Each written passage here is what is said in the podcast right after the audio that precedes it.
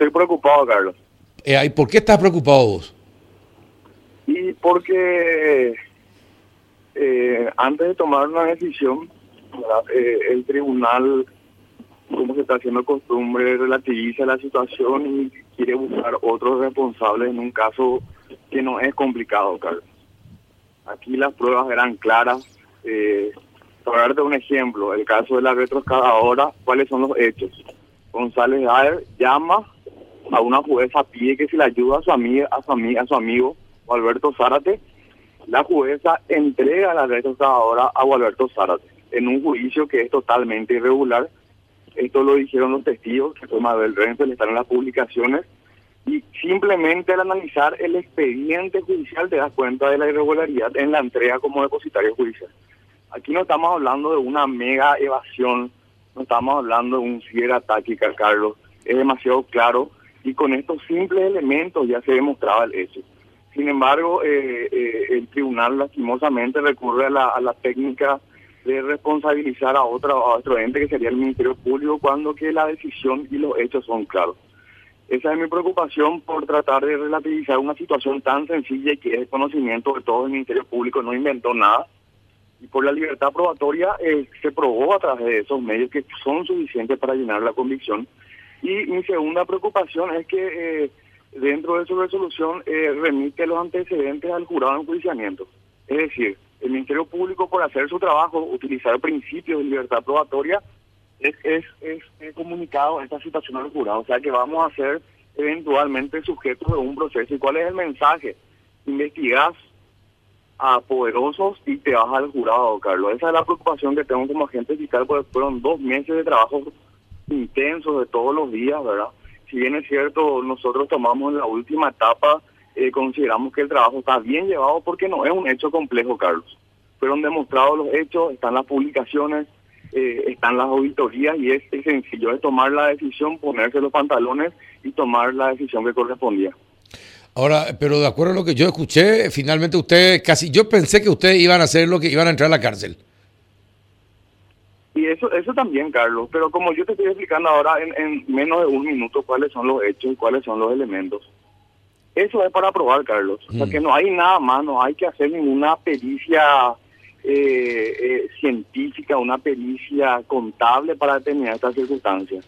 Es por eso que el viejo argumento que se utiliza de no se hizo esto, no se hizo aquello, es lo que se utilizó aquí. Y yo te digo una cosa, Carlos, ustedes son abogados y saben, aquí el tribunal lo que tiene que tiene que valorar es lo que se produjo en el juicio, no lo que no se produjo. No puede decir no se hizo esto, no se hizo aquello, sino que tiene que decir se hizo esto, la declaración de Mabel dice tal cosa y no me convence por tal motivo, Carlos. O esta publicación, esta auditoría dice dice esto y no me convence. No puede argumentar diciendo no se hizo aquello, puesto que eh, por el principio de libertad probatoria un hecho puede ser probado por cualquier medio de prueba por una testifical, por una documental, y eso es lo que se debe valorar. Y no es la primera vez que escucho ustedes también donde donde el tribunal eh, eh, fundamenta su decisión diciendo en lo que no hay, cuando que, repito, tiene que fundar en lo que hay, y esto este es un hecho demasiado sencillo, Carlos. Claro. A ver, Juanito. Sí, eh, coincido con Carlos cuando dice que ayer parecía más un juzgamiento al trabajo del Ministerio Público, a la posibilidad de, culpabilidad o no de los acusados, doctor.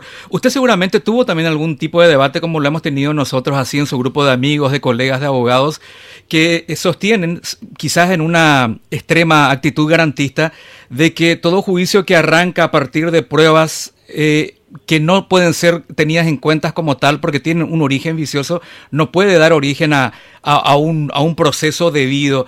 ¿Qué, ¿Qué, responde usted a los que están con esa teoría y que ciertamente es también aparentemente la hipótesis del, del tribunal, la famosa teoría del árbol envenenado que tanto se ha hablado? Bueno, eh, Juanito, eh, esto quedó claro por el tribunal de mayoría que usó el argumento del Ministerio Público. Ningún derecho absoluto, Juanito. La vida, el derecho a la vida no es absoluto porque está la causa de justificación, la legítima defensa, la libertad, derecho fundamental no es absoluto porque se le puede privar a una persona de libertad. La propiedad tampoco es absoluto porque se puede expropiar una tierra. Y el artículo 36 también es un derecho establecido, es un derecho que no es absoluto. El Ministerio Público eh, eh, explicó mediante doctrina eh, latinoamericana, europea, que este derecho en cuanto a la, intimidad de las personas no es absoluto y en este juicio no se habló de intimidad de ninguna persona.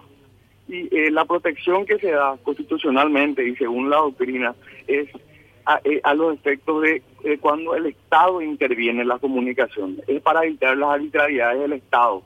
Es decir, que yo como fiscal o yo policía voy y grabo a otra persona, ahí es donde se necesita autorización judicial.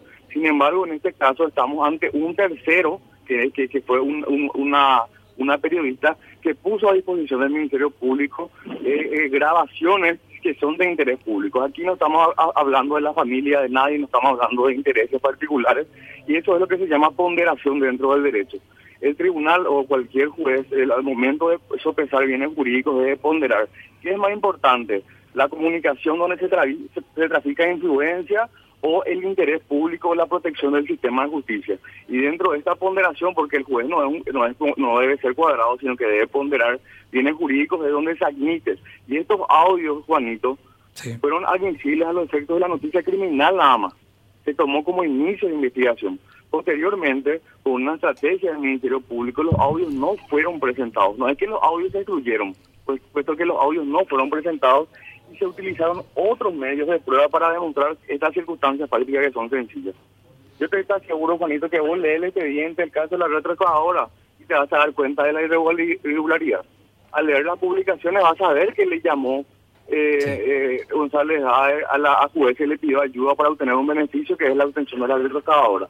Por eso te digo, el, tema este de la ilegalidad es leyendo eh, de manera eh, literal y no haciendo una ponderación y es fácilmente debatible. Si es que eh, buscas en internet teoría del fruto del árbol envenenado, excepciones, te van a tratar de salir todas las jurisprudencias y inclusive esa teoría se la pone entre comillas porque es al solo efecto de la intervención del Estado. Y eso sí, es claro, si el Estado hace eso, sí no podría ser valorado, Juanito.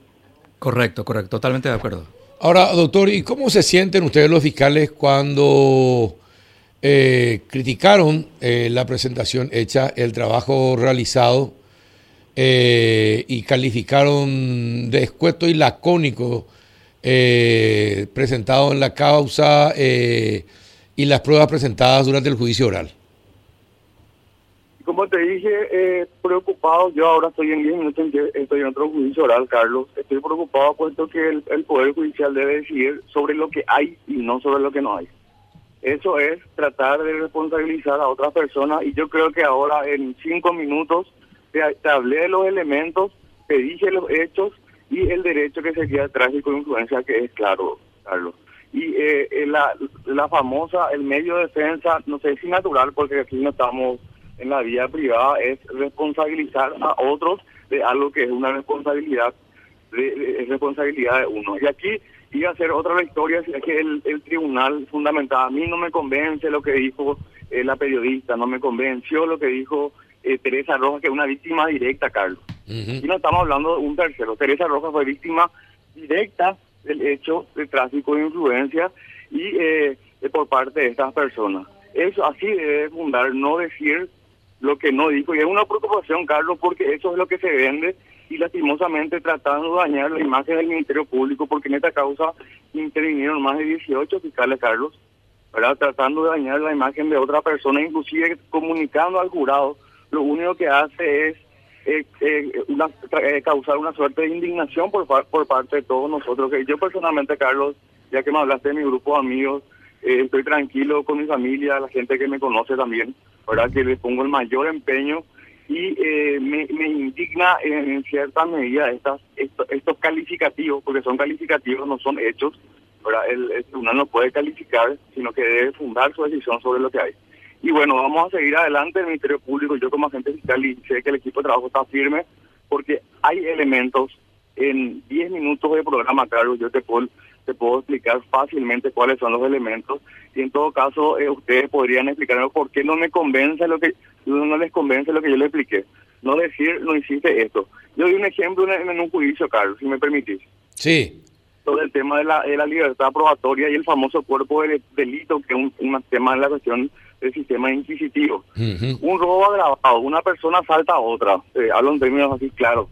Se va el, el autor y tira el arma en el, en el, en el río Tenemos tres testigos que vieron que Pedrito le apuntó con un arma a, a María. Esos tres testigos demuestran la existencia del arma. Esa es la libertad probatoria. Tres testigos que dice la víctima, dice que sí sintió el arma, que dio el arma y te vas a juicio y después el tribunal te dice, no, esto, eh, eh, la fiscalía no se fue a buscar el arma del río. ¿Estás entendiendo? Sí, entiendo. Cuando que en realidad lo que tendría que jugar es las declaraciones de estas tres personas. Si le creyó o no. Eso es libertad probatoria, Carlos. Aquí no hace falta el famoso cuerpo del delito, que era una cuestión del sistema inquisitivo. Y eh, en, resumen, Carlos, lo que te quiero decir es que lastimosamente el tribunal fundamenta en lo que no se hizo cuando tuvo que haber fundamentado en lo que se hizo, por qué no le convenció. Ahora, doctor, antes de que te vayas, eh, el tráfico de influencias establece un máximo de tres años.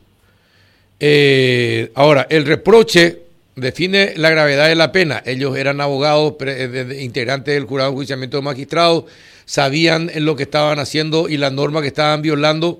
¿Ustedes van a protestar por estos dos años aplicados o no? Sí, vamos a analizar eh, cuál es el fundamento para la medición. Pero así como decís, eh, prima facie desde la situación, porque acá no se valora la, la cuestión de que son funcionarios porque forman parte ya del tipo. Se valora que eran funcionarios del jurado de enjuiciamiento del, Estado. Claro. Eh, no es un, no, es un, auxiliar, es el, son funcionarios de un órgano constitucional, Carlos. Sí. eso todo es en contra. Prima fácil te das cuenta de que al hacer una valoración, la pena eh, es exigua. Sí, y sí, eh, bueno, ¿ustedes van a apelar o no la, la sentencia? Y te puedo asegurar con un 99,9% porque, pero sí, Básicamente sí, porque hay que leer la, la resolución, pero si hay que dando fundamentos de culpar a otro por no condenar, eh, eh, claramente vamos a, apelar, ¿verdad? Porque esa no es la función del tribunal, debe valorar las pruebas del juicio y no lo que hay, y no hacer una, una suerte de auditoría de gestión de, de la causa. Eh, la función del tribunal es valorar lo que hay, condenar y si no le convence, absuelve, pero no culpar a otro de lo que no hay. Perfecto. ¿Alguna otra pregunta, Juanito? La última pregunta, sí, la, la, apelación va a tener que ver con, con, aquellos tipos penales por los cuales fueron absueltos o exclusivamente por el, la condena que finalmente aplicaron por el tipo penal donde les encontraron culpables? Por todo, eh, Juanito, porque la asociación criminal es un hecho autónomo. Aquí en la asociación criminal, eh, en el momento que hay tres personas involucradas y están organizadas, y ustedes piensen, ¿están organizados? Sí, están organizados Estaban, estaba dirigida la finalidad de cometer hechos punibles, sí, esa era la finalidad. Sean todos los elementos bonitos. O sea que es demasiado claro el análisis. es jerárquico, sí es jerárquico. Había un, una, una persona, había uno que un abogado que se iba, había un secretario, quien tiene más autoridad. O sea que ese es el análisis. O sea que no hay que ser eh, un, un, un técnico en el derecho para hacer la subfunción tampoco. ¿verdad? Eh, y claro, si es que hay tráfico de influencia, obviamente eh, hay una asociación criminal en ese sentido. Son tres personas que tenían la finalidad de cometer hechos punibles. ¿Cuál era el hecho punible? El tráfico de influencias. O otro hecho punible. Eh, eh, es demasiado sencillo, por eso relativizar y fundamentar culpando a otro, no la fiscalía es la cónica, esa no es una fundamentación. repito, ahora estamos hablando menos de 10 minutos y estoy explicando de manera sencilla. Y eh, por último, eh, quiero agradecerles, porque tengo un juicio ahora, estoy entrando, quiero agradecerles el espacio para que la ciudadanía sepa el trabajo del Ministerio Público y, sepa también cuál es el trabajo que debe hacer los tribunales de sentencia. Yo como funcionario público eh, no estoy acostumbrado a tirar la responsabilidad a otras personas, sino que tomo la decisión sobre lo que tengo. así de actuar el Estado de Derecho.